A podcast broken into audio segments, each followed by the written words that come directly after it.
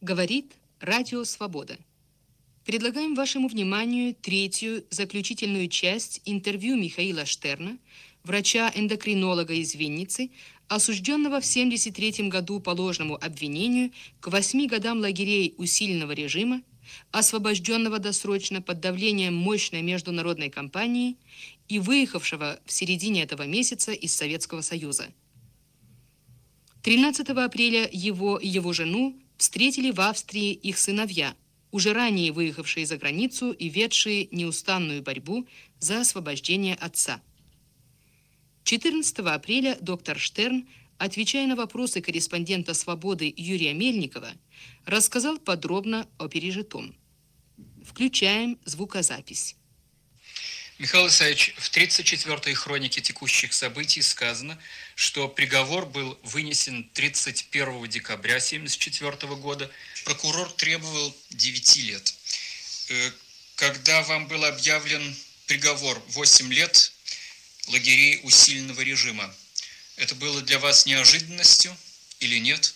И как вы это восприняли, этот приговор? Я был заранее убежден, что меня осудят. Между прочим, судья Орловский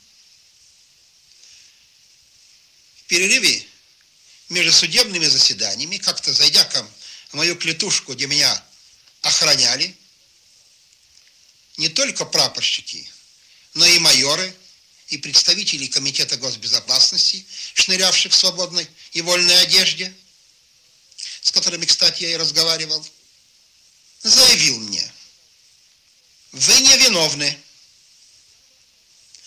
Но я вас не могу не осудить. Потому что тогда я могу поставить крест не только на своей работе, но и на еще и на большем. Вот до какого цинизма доходят судейские чинуши.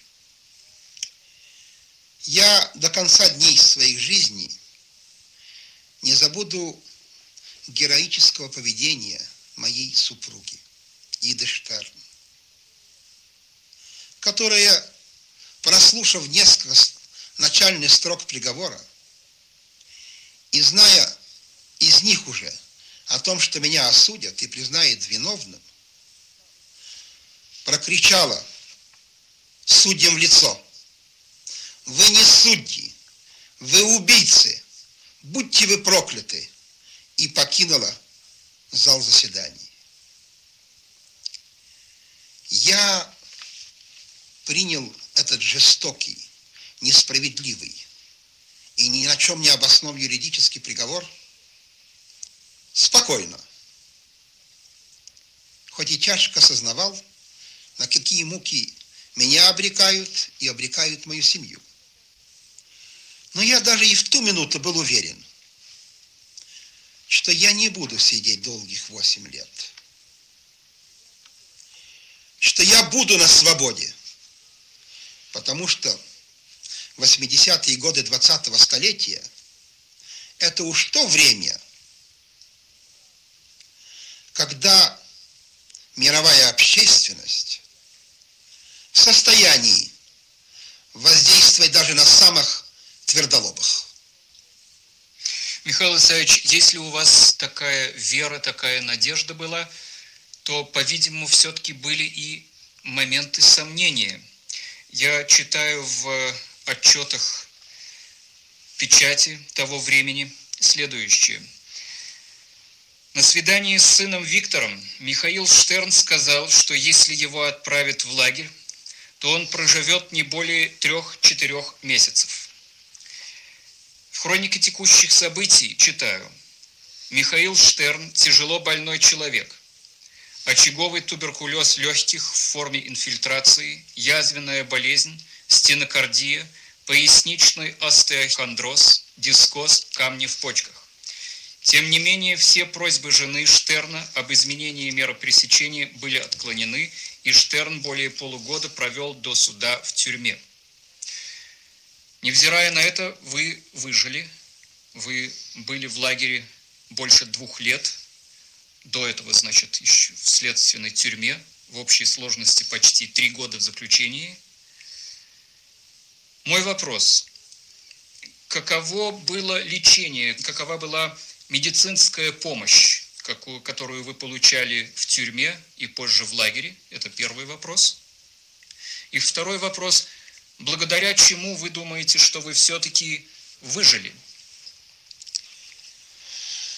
Должен сказать, что медицинская помощь в лагере – это величайшая профанация не только медицины, а вообще всех человеческих понятий. Лагерную медицину возглавляет абсолютнейший невежда, садист и к тому же идейный антисемит, который не стеснялся мне об этом прямо заявлять. Псевдоврач, по моему глубокому убеждению, Григорий Степанович Найдовский, начальник санчасти исправительно-трудовой колонии номер 12 города Харькова. Для того, чтобы вам показать, что из себя представляет тюремная медицина, я чувствую моральную ответственность рассказать о диком случае гибели человека, который после восьмилетнего или девятилетнего пребывания в лагере должен был через восемь месяцев воссоединиться со своими двумя детьми, старой матерью и со своей женой. Это осужденный Сотников. Три дня подряд, в сентябре 1975 года, он приходил в санчасть к Найдовскому и умолял его, посмотрите меня, отправьте меня в тюремную больницу, я погибаю. И этот негодяй, который носит имя врача, говорил ему, забирайся вон, ты симулянт, у тебя мастырка. Это тюремное обозначение симуляции. И кончилось тем, что на четвертый день у этого Сотникова уже было констатировано другим врачом, более приличным и более порядочным, заворот кишечника, и он погиб и умер. И хотя я поставил в известность об этом администрацию лагеря, однако меры не были приняты. Этот врач не то, что не был наказан, а он продолжает дальше лечить, в кавычках, осужденных. Вот кому доверено здоровье почти полутора тысяч осужденных в лагере ТК-12. Если прекрасно представляете, как меня лечили, я избегал получать медицинскую помощь у таких врачей в кавычках. И все же почему же я выжил?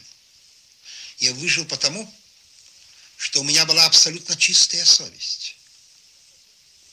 Меня поддерживали осужденные, которые очень сочувствовали тому, что врач, который мог бы их лечить и приносить им пользу, должен был заниматься тем, что он свою трудовую карьеру в лагере закончил дворником – подметавшим асфальт тюремного двора. Я вышел потому, что меня поддерживала жертвенная любовь моей жены и моих прекрасных сыновей. Я выжил потому, что я знал из писем своих детей, из писем своей жены, из слушаний радиопередач, благодаря тому, что в этом лагере изготавливают радиоприемники – из передач вашей станции «Свобода», что люди во всем мире, начиная от дочери президента Картера, девятилетней девочки, обратившейся с просьбой к Леониду Ильичу Брежневу освободить ни в чем не повинного доктора Штерна, до 50 лауреатов Нобелевских премий, я знал, что предстоящий трибунал по рассмотрению моего дела. В конце концов, усилия всех людей доброй воли приведут к тому, что я обрету свободу. Это придало мне те силы чудодейственные, которые спасли меня от неминуемой гибели. Но я должен заранее заявить, я очень устал, чтобы дальше продолжать это интервью, что если меня бы еще раз бы бросили в карцер на голую железную нару, как это сделали в последний месяц моего пребывания в этом чудесном заведении, я бы не выдержал бы. Поэтому та помощь, которая была мне оказана вовремя, и спасение как раз пришло в самую последнюю минуту. Михаил Исаевич, если вы разрешите, то в заключение этой нашей беседы я вам задам еще один единственный вопрос. Разрешаю раздать только последний. Спасибо, я слушаюсь. Благодарю вас. Предварительно мне хотелось бы еще добавить, э, вы говорили 50 лауреатов Нобелевской премии. На меня почти еще большее впечатление произвело то, что к комитету, который был основан Сартром, Жаном Полем Сартром и Симоной де Бевуар в вашу защиту, присоединилось свыше 50 тысяч ученых, интеллектуалов всего мира. Всего мира, да. А теперь мой заключительный вопрос. Вы упомянули о гонителях, о карателях, о палачах, о садистах. Можете ли вы вспомнить, даже среди тюремщиков, надзирателей, даже среди уголовников, с которыми вы сидели, проблески добрых человеческих отношений и сострадания? Несмотря на то, что я испытывал двойную тяжесть пребывания в лагере, как политически заключенный а к тому же еще еврей, я до сего времени не могу забыть, что среди сомна палачей и садистов было совсем немалое число глубоко порядочных русских людей, которые всячески выражали мне сочувствие, которые мне помогали переносить те годы тюремной жизни – которые иногда рискуя своим положением, оказывали мне настолько существенную помощь, что я их не забуду до конца дней моей жизни. Я не могу назвать ни их фамилий, ни их имен, но я всегда буду помнить тех, кто проявил истинную человечность, глубокое понимание того, что я был осужден вовсе не потому, что я совершил какое-либо уголовное преступление.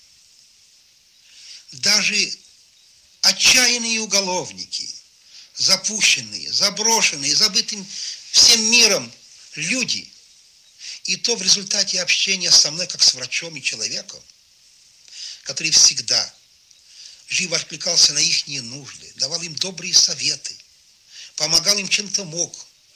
То писанием прошения о помиловании, то писем к своим близким. Я был поражен, что в глубине души этих совершенно забытых Богом и людьми людей тлеет глубокий огонь человечности и доброты.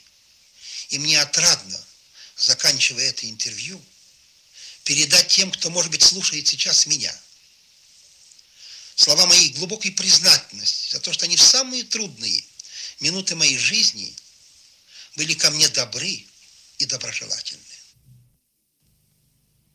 Вы слушали окончание интервью, в котором винницкий врач-эндокринолог Михаил Штерн, отвечая на вопросы корреспондента «Радио Свобода», рассказал о пережитом во время следствия, суда и пребывания в лагере усиленного режима под Харьковым.